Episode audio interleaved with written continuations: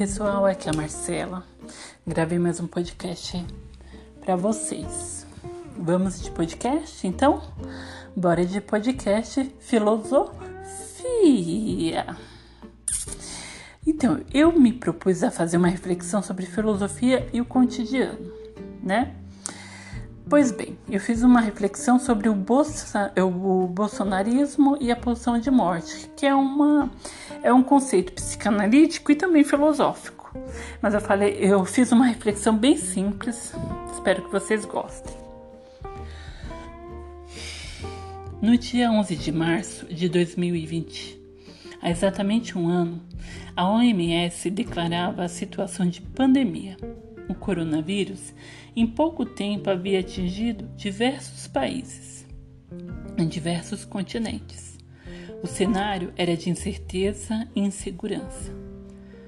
Porém, o que, se, o, que, o que passava a nos unir a partir daquela declaração da Organização Mundial de Saúde era o sentimento de medo e pavor diante da finitude da vida sentimento provocado pelo medo do contágio do vírus e uma possível piora no quadro de saúde. Se fosse possível fazer uma reflexão bem rasteira sobre o processo de globalização, eu poderia, de forma metafórica, claro, sinalizar que a rede de conexão, tão sonhada pelo capitalismo por meio da globalização, seria alcançada pela pandemia, de modo que poderíamos pensar que as trocas comerciais foram substituídas pelo compartilhamento, antes mesmo do vírus, pelo compartilhamento do medo ou do pavor da morte. A pandemia nos, nos, nos fez, é, nos trouxe o receio da morte, como nos fez pensar sobre a finitude da natureza humana. Ela nos colocou novamente diante da imagem de um ser humano finito, falho e incompleto. Podemos pensar que tal imagem, que contrasta com o ser finito e onipotente, tão valorizado na cultura contemporânea, seja para alcançar o mercado, seja para atribuir novos valores às coisas e objetos.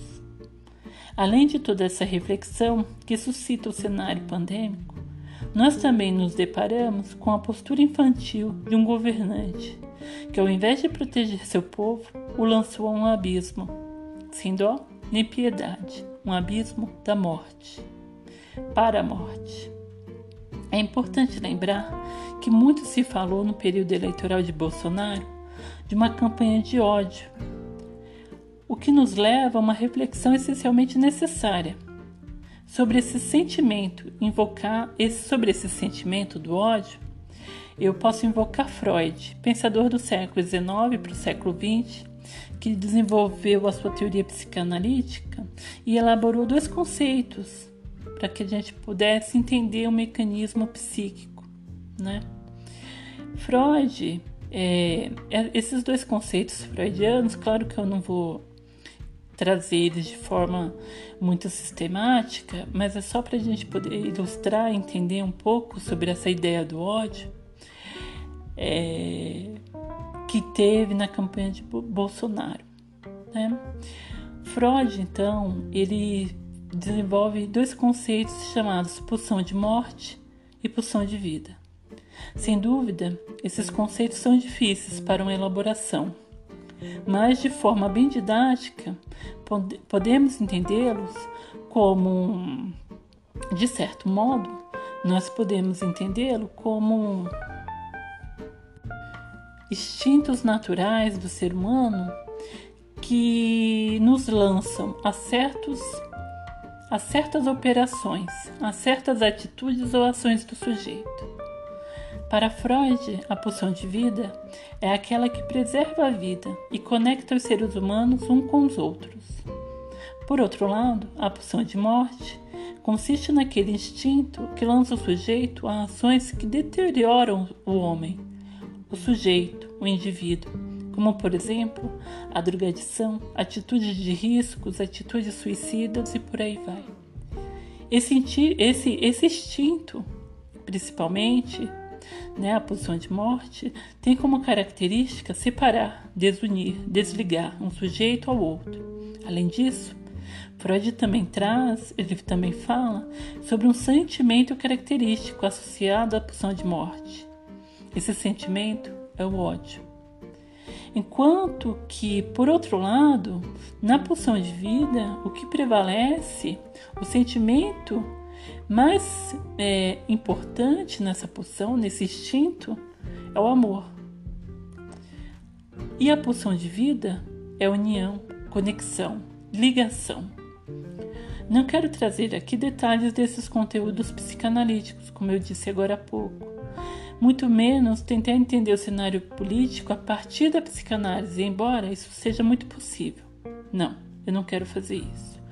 O que eu desejo fazer é apenas frisar que, sendo Bolsonaro eleito por uma propaganda e uma exaltação do ódio, o que estaria subentendido nessa dinâmica política é o cenário que temos atualmente, é o cenário que temos hoje.